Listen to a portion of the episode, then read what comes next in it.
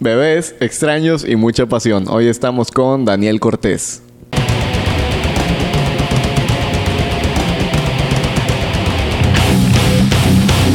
Y saludos mortales. Hoy con nosotros en la silla del secuestro, Dani Cortés. ¿Cómo estás, Dani? Hola, ¿qué tal? Buenas. ¿Bien? ¿Y tú? Chido, chido. ¿Qué tal tu vida? ¿Qué tal tu día? Bien, trabajando en cuarentena y sin cuarentena. Trabajando hoy en fin de semana.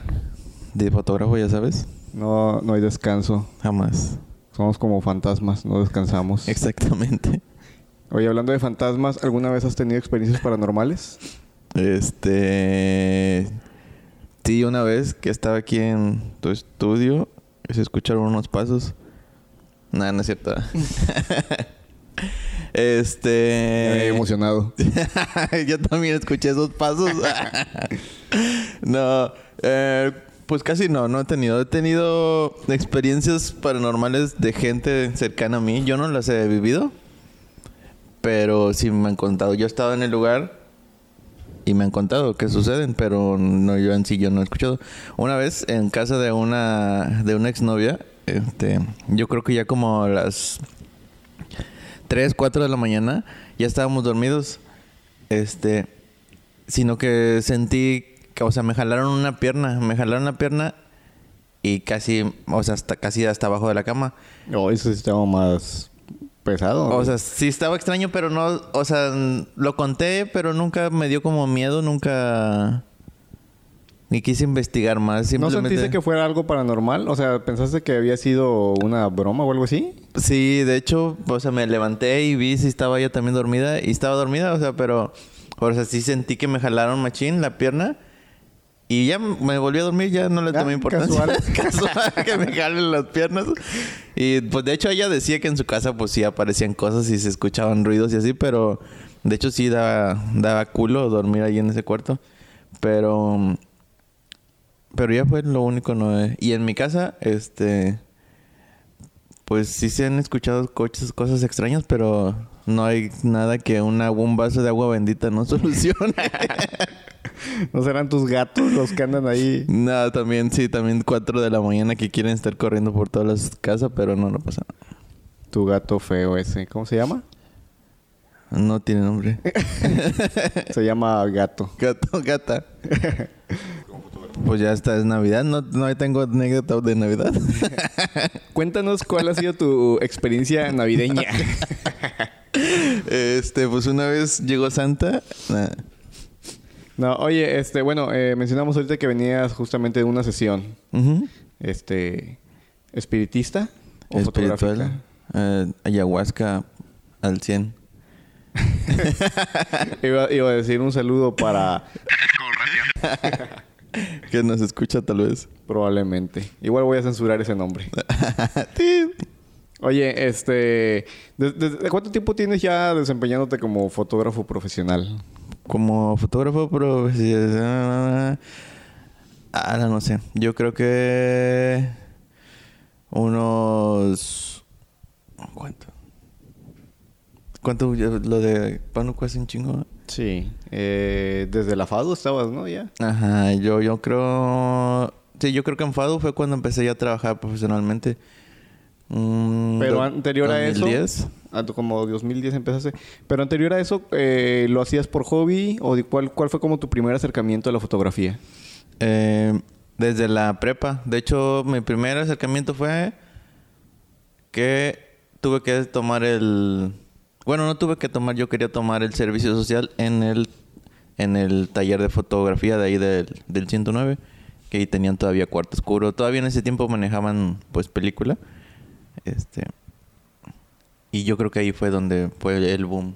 De hecho, acabó mi servicio social y todavía yo continué hasta que ya salí del, de ahí de la, de la prepa. Así que chido. Entonces empezaste con fotografía análoga. Sí, de hecho empecé con la fotografía anal. Ya lo último, ya...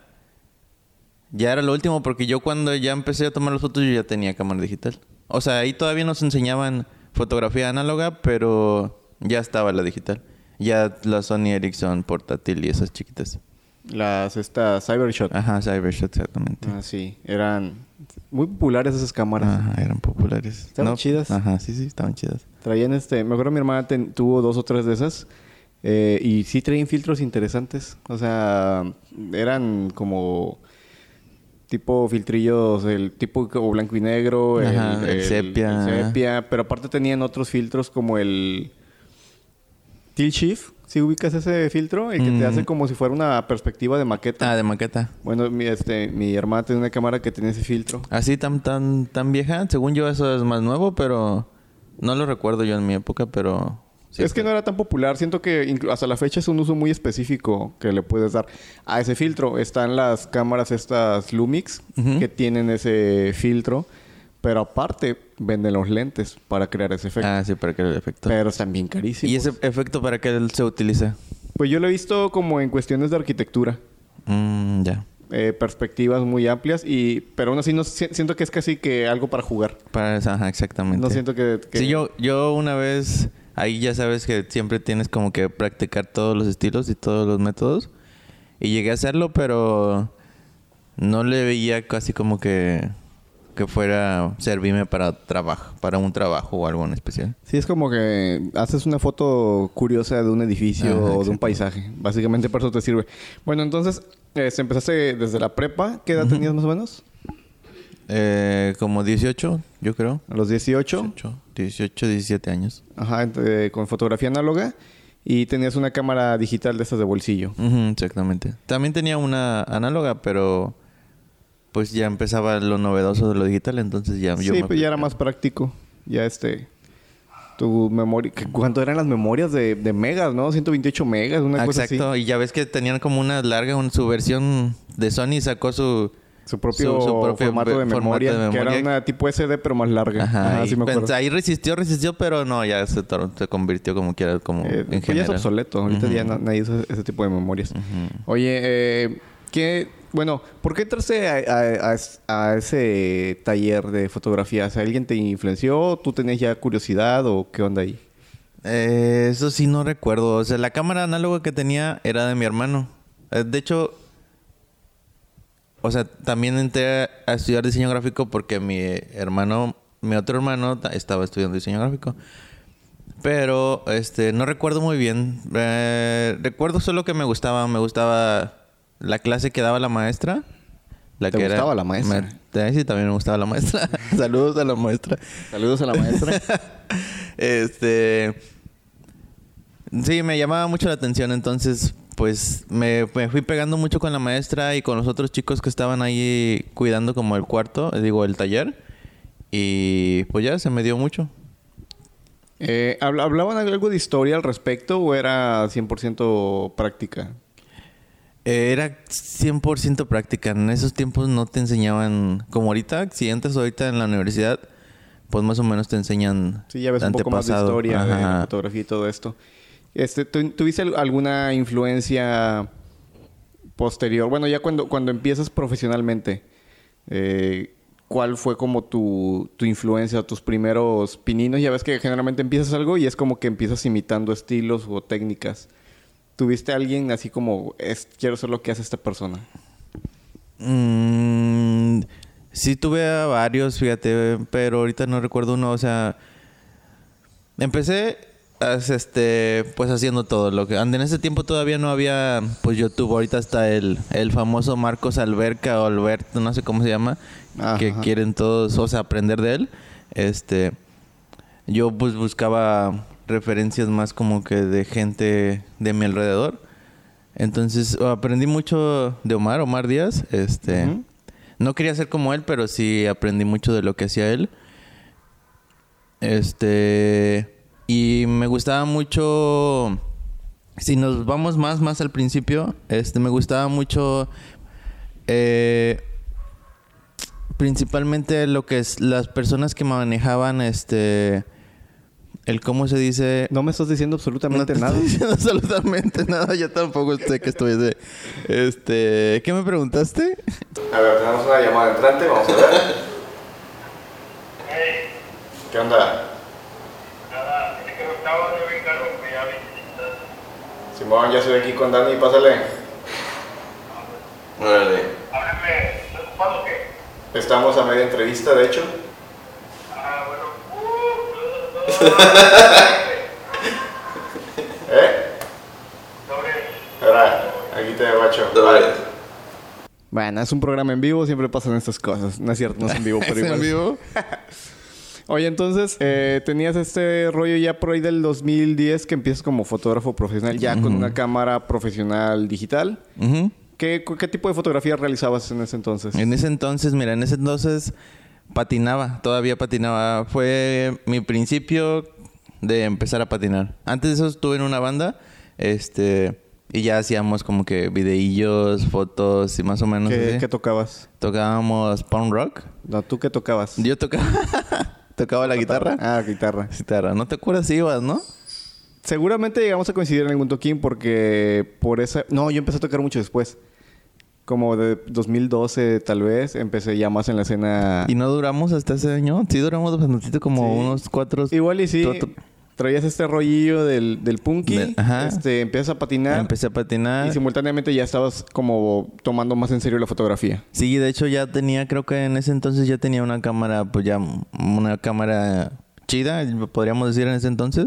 Profesional, gama baja, creo, creo que era la 5000 de 5000.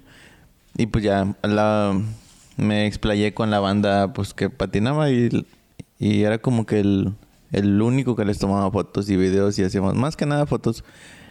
Y ahí fue donde pues fui evolucionando poco a poco.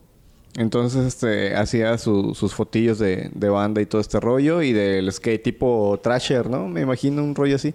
Bueno, sí llegué a ver fotos tuyas, de hecho. De hecho, gané, gané mi primer concurso que gané. Bueno, mi segundo concurso que gané fue un Nacho López, un tercer lugar que fue una con de un patinando, un vato patinando. Qué chido, yo participé en un par y nunca gané nada. Pues de hecho he participado, o sea, es como que de suerte, o no sé si sea de suerte o si realmente, pues hay veces te toca, pero a veces no te toca, pero siempre hay que participar, siempre, siempre, siempre. Ese es buen consejo. Aunque este, todavía no llegamos a la parte de los consejos, me arruinas millón. Oye, entonces ya de 2010 más o menos a la fecha, ya 10 años dedicándote a esto. Eh, pues ya son muchas aventuras, ¿no? Algunas que me ha tocado vivir contigo. Sí, claro. Eh, Difíciles. Difíciles, pero te dejan mucho aprendizaje. Uy, uy. Este, un saludo a la banda de Pánuco. A Oye. esta chica, ¿cómo se llamaba? ¿Cuál? A esta chica, ¿cómo se llamaba? Dice, no se no va. Pero saben de que. Salud. Igual voy a cortar ese nombre. Oh, perdón, no, saludos a los Bernadines. ¿Cuál ha sido como tu, tu mejor experiencia en lo profesional? Ah, a los lugares nuevos que siempre me lleva la fotografía. O sea, me he llevado a tantos lugares que yo creo que una persona normal pues no entraría. Este, yo creo que no es solamente una experiencia, es el, el sumar todos los lugares nuevos que conoces gracias a la fotografía. He ido a Ingenios, he ido aquí al corredor industrial, este, eh, me ha llevado a otras ciudades, eh, o sea, he entrado a sitios donde a lo mejor, no sé, no, no, ni al caso de que entres para nada. Oye, sí, es- está muy chido eso. Eh, platicaba el otro día con, con alguien al respecto. Decía, una, en, en la misma semana estuve en, en un quirófano tomando este video de una cirugía de ojo que estaban quitando unas cataratas. Y estaba pensando como que no manches, es como que cuánta gente fuera del ámbito médico tiene... Digo, a mí me gusta el gore y todo eso, entonces Ajá. no me da miedo ni asco la sangre ni nada. Ajá. Entonces como que sí disfruté la experiencia y siento como que pocas personas tienen la oportunidad, no siendo del área médica, estar en algo así en vivo. Y ese mismo día después, eh, de- durante, bueno, esa misma semana, perdón, después de eso, Ajá. este, estuve adentro de unas alcantarillas Mm. grabando. Entonces era como que se me hacía Oye, un qué lugar chido, ahí bien no he entrado. higien- higiénico. ¿Y por qué entraron ahí? Eh, estábamos filmando... ¿Por Para- ti? ¿Para ti? No, es para un, un cliente que no puedo mencionar. Ah. Es- este, también censuraré eso. Entonces, este, sí, ahí andábamos metidos en, en lugares. Oye, qué chido, me hubieras invitado. Sí, no, o sea, me ha tocado, he estado desde, desde, el, desde un parto en un hospital. He estado en, en puerto industrial, donde realmente se batalla mucho para entrar. Tienes que tener papeles de todo tu equipo que tienes. Este, he estado tal vez en, en selva, donde no hay nadie más. Este, sí, me ha llevado, me ha llevado, me ha llevado lugares muy impresionantes la fotografía. Sí, est- está muy chido eso de... Y poder documentarlo, ¿no? Sí, Llevarte claro, La, la claro. evidencia de, de esos lugares. ¿Cuál sería la, la contraparte de esto? ¿Cuál ha sido tu peor experiencia en lo laboral ya dedicándote? Ya, ya dedicando, o sea, yo creo que a todos nos ha pasado y yo creo que a todos, o sea, yo creo que el perder el archivo de un cliente creo Ah, que es sí. lo más triste este y lo más difícil que nos toca en la fotografía. Ya sea a veces que, o sea, nos confiamos mucho de la tecnología o hay veces pues sí la regamos y no no no ¿cómo se dice? No respaldamos No a tiempo y según si respaldamos y siempre no y se pierde y hay veces sí se pueden recuperar, hay programas especiales, pero hay veces que pues sí tienes que que dar la cara y pues decir, no, pues sabes que la regué. Y sí me ha atormentado, me ha pasado yo creo dos veces. Ah, me ganaste. Sí. Yo tres. Sí, dos veces que... Y así hay veces, o sea, no me deja dormir, no... No hay... Por suerte me ha pasado en cosas en las que se pueden repetir, no en cosas en las que ya no se pueden repetir. Pero sí, eh, o sea, ah, en mi interior dice, ala, o sea, no, no, no, no lo puedo soportar. sí, es eh, como... Este... Con, eh, tu moralidad, ¿no? De, chale, soy profesional y, y le estoy regando. Sí, claro, o sea, están confiando en ti, este... em, yo creo que las veces que me ha pasado me confío en la tecnología. Una vez, una memoria... Tienen un segurito que no sé para qué existe, que se rompe y ya no puedes ni meterle fotos, ni quitarle fotos, ni nada, hacer nada. Y pues ya, o sea... ¿Es cierto? ¿Para qué sirve? Sí, ¿para qué ¿Para qué sirve el seguro de la que- Exactamente, o sea... No solo para que se rompa y ya te tengas que perder tu trabajo. Es como el, el chip de obsolescencia. Exactamente. Para que, precisamente para eso, para que se jodan y compres más. Y compres más, exactamente. Ah, sí, difícil situación. Bueno, eh, ya, ya en todos estos años dedicándote, ya has probado eh, varios, equip- varios equipos, marcas y todo esto. Actualmente, ¿cuál es tu setup de trabajo? Em, pues yo me casé con uno en especial. No sé por qué me casé con Nikon, pero... Pero pues he escuchado que... Que depende con el- la persona que te juntes, es con lo que empiezas a trabajar. Y ya en el camino pues vas evolucionando y vas encontrando pues otras marcas tal vez. Y te cambias si quieres o no, pero yo me casé con Nikon. Ahorita lo que estoy usando es una Nikon 810 con un Sigma 35 milímetros. Este, al fin pude hacer ese combo, ese combo cuates que lo decía por años. Este, Sí, he- batallé. he escuchado varios fotógrafos que, de- que terminan siempre con, con ese lente, el 35 milímetros. Sí, es una chulada, lo un recomiendo. Sigma Art 1.4. 1.4. 1.4. De hecho, tuve en la anterior, estuve, bueno, mi anterior, como ahora tuve que comprar una, o sea, compré una cámara full frame, tenía el 1835, pero ese lente no es para full frame.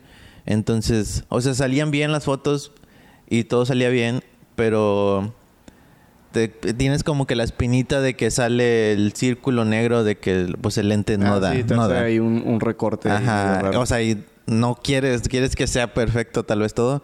Entonces lo vendí y pasó un tiempo, yo creo que pasaron unos 2, 3 años. Y pues al fin pude comprar ahora sí el 35 milímetros. Que una es lana tiempo. Sí, de hecho, pues sí, son... Es una lana. es una lana. Sin decir números. Sin decir números es una lana. Pod- Podría ser un coche tal vez, este. Sí. Pero bueno, o sea, es... Una, una vez eh, un amigo me dijo, oye, ¿qué sientes de pensar de que con lo que traes cargando en la espalda podrías ir montado en un carro? Sí, sí, ya sé, o sea, sí es una la nota. Pero no, o sea, pues es tu vida, lo das por, lo das por tenerlo mejor. Sí, al final de cuentas es por lo que te apasiona, ¿no? Y como que no te duele gastar. Exactamente. Y pues se apaga solo, o sea, bueno, se apaga solo, pues vas trabajando, vas trabajando, este, y al final pues ya terminas pagándolo, aunque saques a crédito, chambeando, chambeando, lo pagas. Sí, oye, y en cuanto a accesorios, eh, ¿usas flash o luz natural? ¿Combinas ambas? ¿Trabajas en Em, estudio? Empecé con, con luz artificial. Mm, bueno, probé de todo. Probé la luz artificial. Me gustaba, me gustaba ¿Las drogas mucho. ¿También las has probado? Eh, También las he probado. Este. Pero yo creo que ahorita ya soy luz natural. Yo creo que eh, te conviertes a luz natural. Bueno, yo creo que depende de la persona. Pero me- te conviertes a luz natural cuando pues tienes la posibilidad de ya tener un- una cámara de formato completo y unos lentes pues ya de, de, luz bastante alta, de luminosos. Y ya no es necesario estar cagando pues un flash, que la sombrilla, que el softbox y, la, y chingadera y media.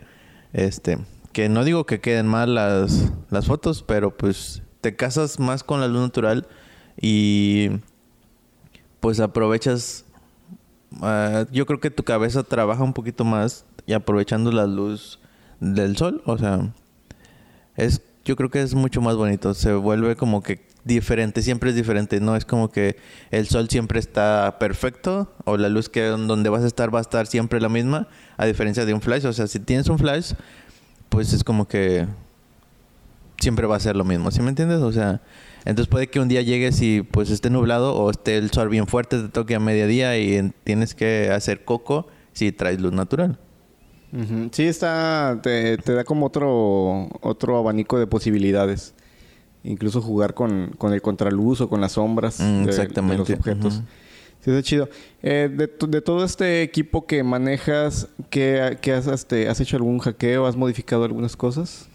Mm, sí he utilizado, he- de hecho he hecho desde Softbox de cartón, este, no por, este, no por no querer comprar, sino para probar qué, qué tipo de, de luz me puede provocar. También he hecho, este, unos filtros con unos botes de Pringles y le colocas unos popotes y te direcciona un poquito más la luz.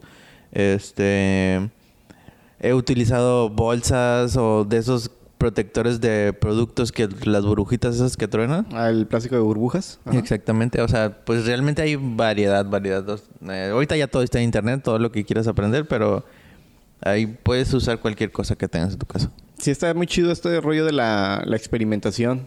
El, el ir calando filtros. eh, digo, o sea, puedes experimentar en lo digital con técnicas de edición. Ujú, Sí, de hecho, ahorita, ahorita se da mucho, este, ahorita como se está poniendo mucho de moda la fotografía de la fotografía análoga, este, se está poniendo mucho de moda en que la gente te vende unos rollos que ellos ya mismo fotografiaron y tú vas a fotografiar sobre esos rollos. O sea, es lo mismo que hacemos nosotros agregando, no sé, el plástico ese que te digo. O sea, ellos pusieron... Es, la doble exposición. Ah, exactamente, o sea, ellos te venden su marca de rollo donde ya pusieron unas lucecitas a lo mejor, este, y ya en todas tus fotos van a salir esas lucecitas. Sí, está chido. Eh, le, le da como este feeling de originalidad.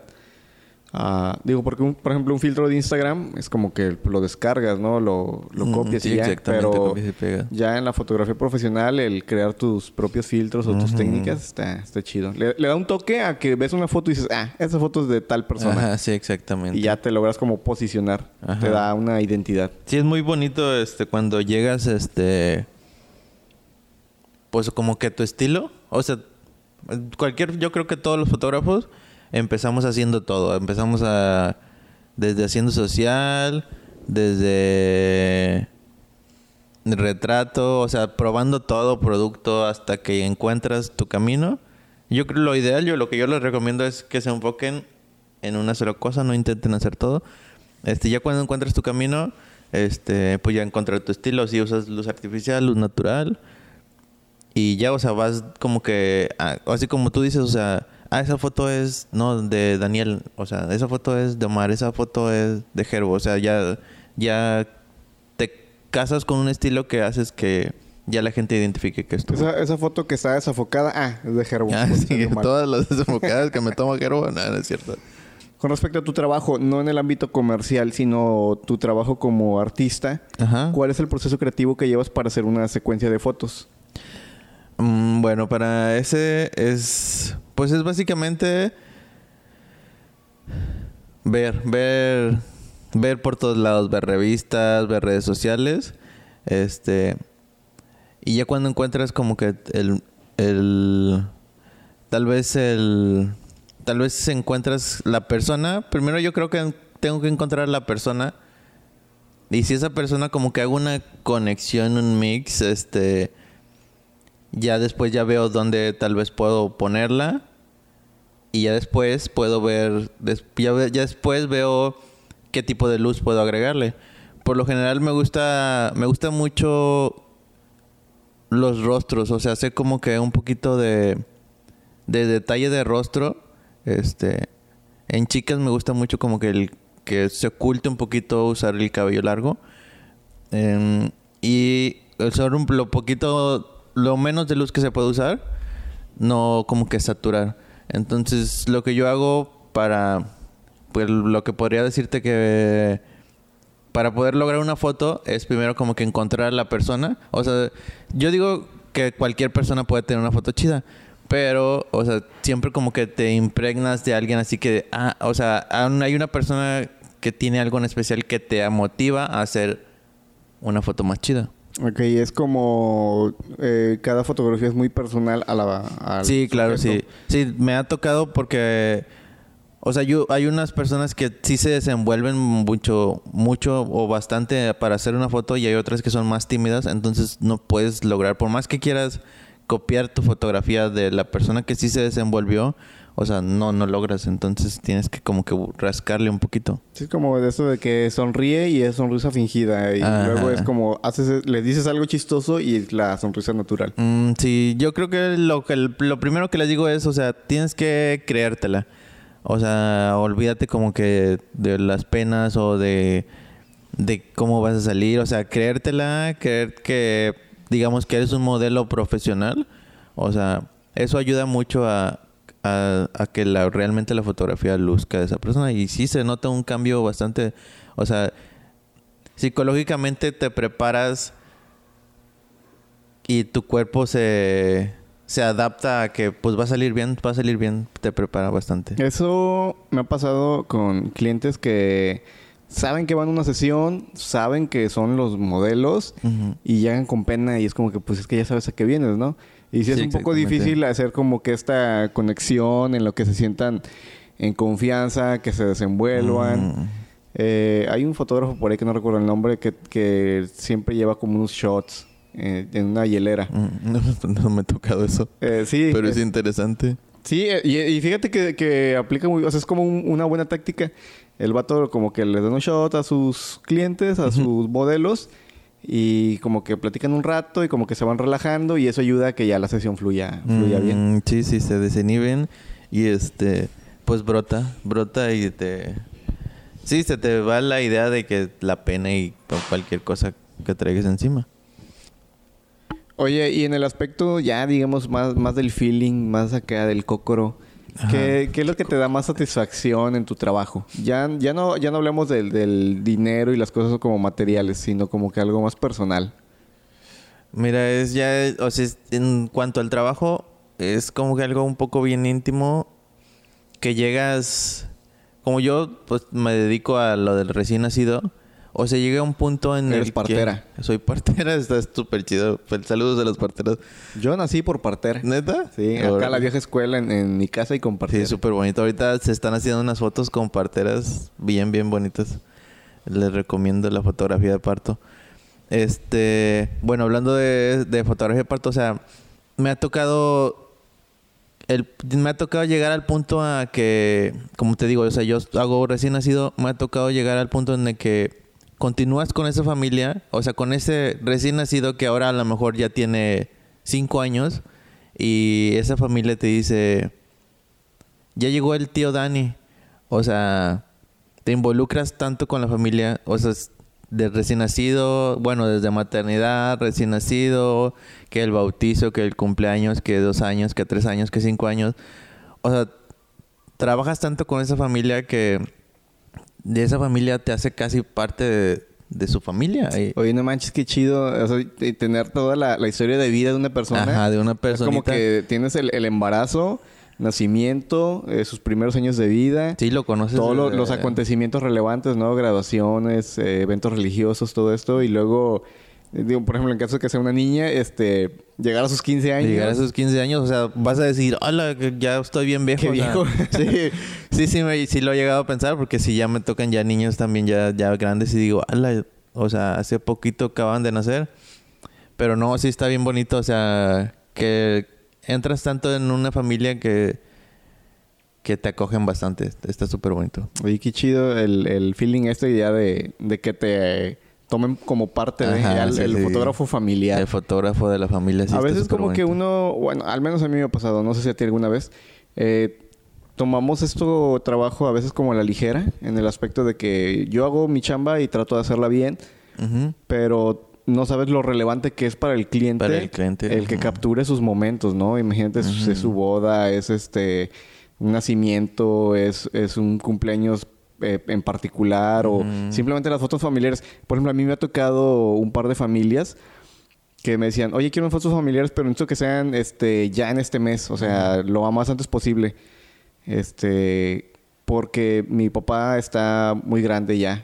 Este, o tengo mi, un familiar que quiero que esté en la sesión, que esté enfermo y, o sea, ya dándote a entender que probablemente es la, la última oportunidad de tener una De foto verlo. con ellos y la neta sí se siente ese rollo como, no precisamente tristeza, pero sí es sientes... como una emoción. Sí, de hecho, la hace dos días acabo de hacer una de que del abuelo tiene problemas del corazón.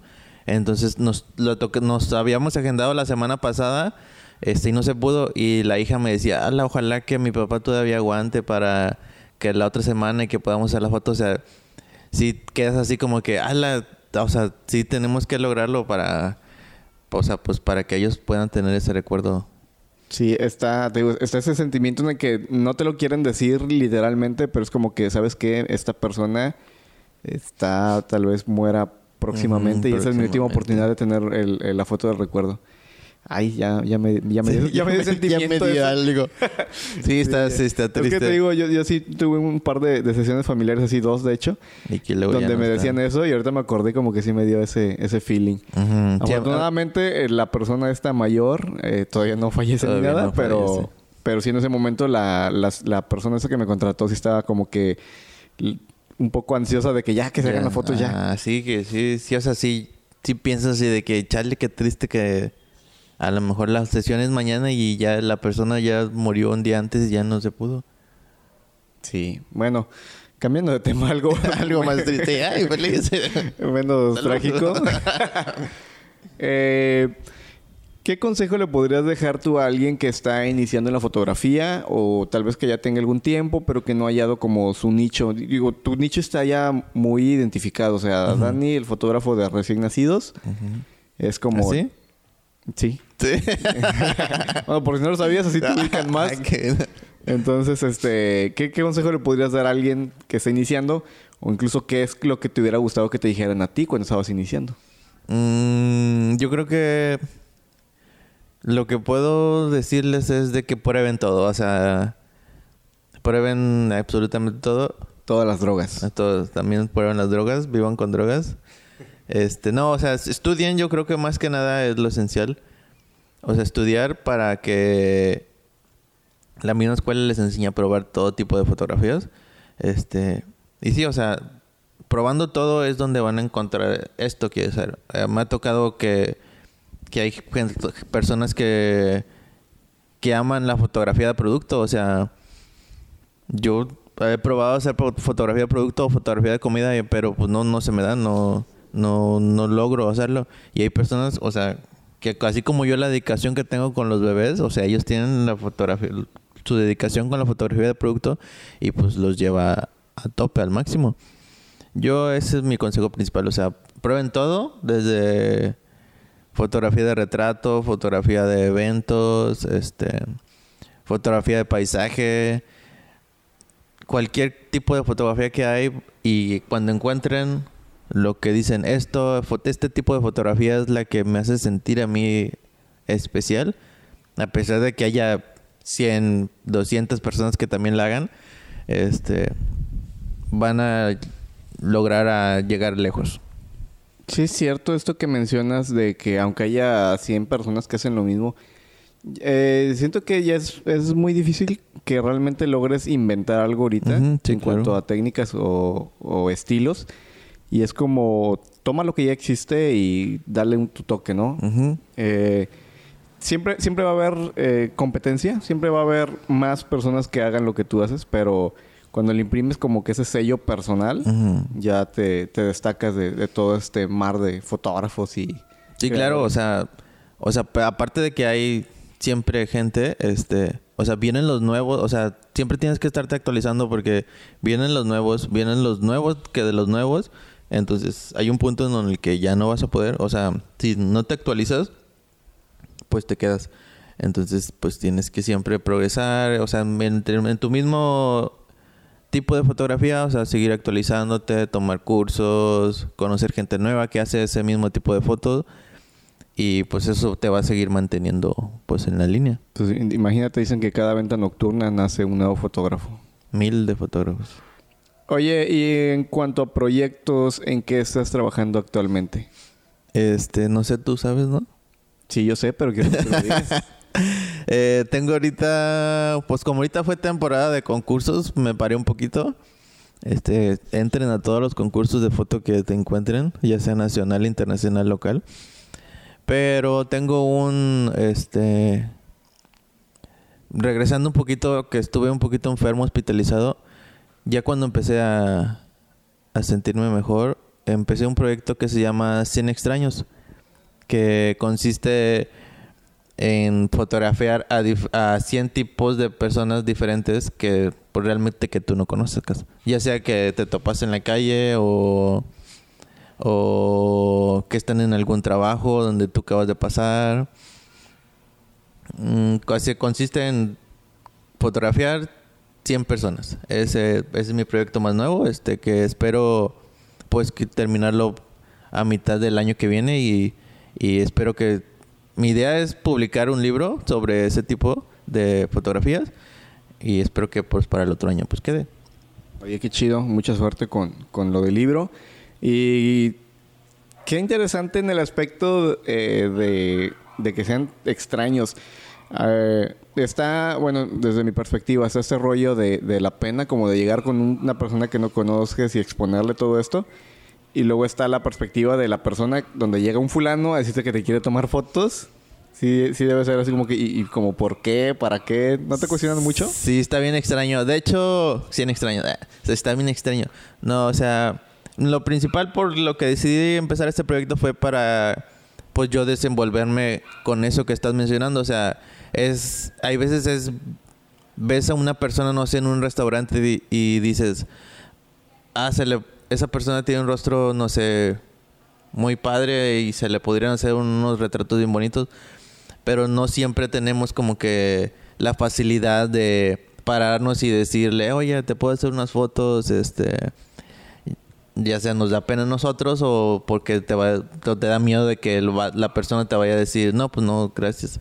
Este, y entonces, esa fue mi idea de empezar este tipo de proyectos para yo poder desenvolverme en el ámbito, pues de hablar con las personas, desenvolverme con las personas y poder hacer más fotografías. Ahorita, porque ahorita estoy practicando mucho el street photography.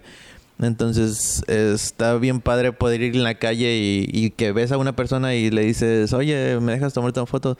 Pero mi yo anterior, pues ve a esa persona y dices, no, la dejas pasar. Entonces no está tan, no está tan chido. Sí, eh, ver, ver ese de personas como, muy peculiares y dejar como... Se vería chido una foto, pero me da pena y pues lo Sí, sí, pasar. sí, y sí está, está, me ha pasado ir en el autobús y ver una escena en la calle o ver un ángulo, ver un edificio o algo y es como que, ay, no me quiero bajar del autobús. Pero te pierdes de eso y... Ajá, sí, yo lo hacía hace, yo creo, dos, dos o un año lo hacía y, y dejaba. Ahorita no, ya ahorita si veo algo, me regreso y hago, lo, lo hago lo que estoy imaginando. Y sí, o sea, me ha ayudado bastante a, a perder la pena, a perder el miedo. Suena, suena bastante terapéutico incluso. Sí, exactamente, sí. Eh, bueno, tienes por aquí otro proyecto, el de Le Petit Renard. Ah, sí, mi proyecto principal de trabajo, que es Le Petit Renard. Este, pues es básicamente el trabajar con el recién nacido, este, que es trabajar con los niños, este, trabajar desde que están todavía en la panza de mamá, luego trabajar ya cuando nacieron, trabajar cuando tienen un año, cuando tienen dos años. Y te, yo, fotografía infantil básicamente, Ajá, fotografía ¿no? pero toda la documentación de Sí, lo que le decía yo que se enfoquen en un solo tipo de fotografía, este, pues yo decidí enfocarme en la fotografía de los niños. Y ya, o sea, abarco hasta que tienen, yo creo, 10 años. Ya de 10 años para adelante, pues ya no son tan niños. Oye, y el nombre este, Le Petit Renard, eh, ya te había preguntado antes, me habías dicho que es el pequeño zorro. Ajá, el pequeño zorro. ¿De, dónde sale este? Eh, para decir, ¿por qué en francés? Bueno, en francés estuve viviendo una temporada en Francia. ¡Ulala, señor francés! Uy, uy, qué elegancia la de Francia! A ver, dime algo en francés. Eh, bonjour. Este... Bubu. Bubu le parle francés. No, estuve entonces... A partir de allá, cuando estaba viviendo allá, o sea, yo decía, regresando, ¿qué voy a hacer? Entonces, ahí empezó a surgir el... Ahí empecé con el proyecto de fotos, de fotografía de bebés. Yo decía, bueno, se tiene que ver algo sweet, algo... Pues, ahora sí que estoy dirigido a las mamás, ¿no? O sea... ¿Pero lo decías en francés o en español? Eh, lo decía en, francés. Ah. O sea, mi objetivo es ir a las mamás. O sea, yo voy con las mamás y ya saben que es casi que todo que se vea bonito, que se vea dulce, esponjadito, ¿sí me entiendes? Entonces, me gustan mucho los zorros. Y dije, pues, ¿qué puedo hacer con esta especie de de animal que me gusta? Y luego, pues dije, no, pues un zorro bebé, porque son recién nacidos. Y pues ya surgió Le Petit, el pequeño zorro. Y ya de ahí ya no me salí. ¿Cuántos años tienes ya con esta marca? Ah, ese sí no me acuerdo, pero yo creo que la marca del zorro... Mmm, 2000... ¿Cuándo regresé? 2013... Como unos seis años, yo creo. ¿Qué andabas haciendo por allá? ¿Estudiando francés? O sea, te fuiste a Francia a estudiar francés. Eh, sí, exactamente. Pues sí, tiene mucha lógica porque si quieres aprender un idioma, pues ve a dónde lo ah, hablan. Sí, te ayuda bastante, o sea... Eso está llegas muy a de tu parte. llegas a un punto donde pues estás en la tienda y si no sabes francés, pero todos hablan francés, pues hablas francés. Aunque sea mal. Incluso aquí hablamos hasta el español todo mocho y todo mal. Bueno, eh, entonces, este... Ahí está, eso lo tienes en redes, ¿verdad? Sí, está en redes, en Facebook. En Instagram casi no. En Instagram lo dejé más para mi tipo de fotografía personal, que es el retrato. Pero me pueden encontrar en Facebook. Ok, este, igual en los comentarios del video vamos a agregar ahí tus redes para que te encuentren. Uy. Y... Oye, ¿y cómo definirías tu estilo de fotografía? Si le tuvieras que poner algún nombre o sobre qué está, está influenciado? Mm, estoy inspirado mucho en, las pinturas renacentistas, en el claro oscuro. Supongo debes de conocer el claro oscuro. ¿Sí? Este, mi principal fotógrafo pues es Rembrandt, este que creo que es uno de los creadores innovadores del claro oscuro. Este, para los que no saben el qué es el claro oscuro es guiar la vista hacia un punto específico, ya sea que todo el cuadro esté oscuro o semi oscuro y que mitad del rostro esté iluminado. O sea, es direccionar este como las líneas de tensión hacia un punto eh, utilizando la luz. Sí, es sorprendente cómo este pues los pintores lograban, o sea, lograban recrear esa esa pequeña entrada de luz en una pintura yo creo que eso es lo que me ha llevado a hacer mi, intentar ese tipo de, fotografías. De hecho, ahorita este hay un hashtag este que se llama este renacimiento accidental eh, que está basado mucho en pues en ese tipo de pinturas o sea no específicamente creado puede ser creado o no creado pero es dirigir a la persona en que en tu escena haya poquita luz y mucha oscuridad. Ah, sí, este... Bueno, he visto memes al respecto. sí. Pero sí hay muchas fotografías que dicen esto puede ser una pintura Una pintura renacentista, ¿no? La- gente, las expresiones, todo esto. De hecho, o sea, el comienzo de la fotografía es la pintura. Yo creo que cualquiera que quiera empezar a hacer fotografía, en algún punto de su carrera tiene que estudiar al- algún pintor que le haya gustado o alguna pintura o sobre la pintura. Es, es una buena referencia a tomar eh, la pintura, ya sea de, de cualquier época o de cualquier estilo, y tratar de recrear fotografías. Porque al final de cuentas la fotografía es luz, saber manejar la luz. Entonces, los pintores han sabido interpretar muy bien esta realidad, Esa realidad. incluso darle como más profundidad. Entonces, sí, es- está chida la referencia. Sí, yo creo que siempre estudian antes pintura y les va a ayudar mucho a, a crecer en, en el tipo de fotografía que quieran estudiar. Muy bien. Oye, bueno, y ya para cerrar esto, eh, tenemos aquí el apéndice. ¿Algo que quieras agregar extra a todo lo que hemos hablado? Mm, no, ya, corte. Eh, no, pues este, pues a los nuevos tal vez, a los, o a los viejos, o sea, disfruten mucho de lo que hacen. Eso, eso ayuda mucho a que mejoren y a que gusten tal vez a otras personas. Porque, por ejemplo, yo te puedo dar un ejemplo así de que de que dices, no, está esta persona y tal vez no le vayan a gustar mis fotos, pero siempre pasa que, o sea, si tú trabajas con tu co- de corazón, o sea, de que si a ti te gusta esa foto, a cualquier persona le va a gustar esa foto, o sea, no trabajes para la otra persona, trabaja para ti. Yo creo que eso es como que lo que me gustaría que las demás personas aprendieran. Está muy chido, me gustó bastante como para dar un cierre el, el hacerlo de corazón. Y alguien me dijo una vez, eh, en el DF, perdón, en CDMX, Ujú.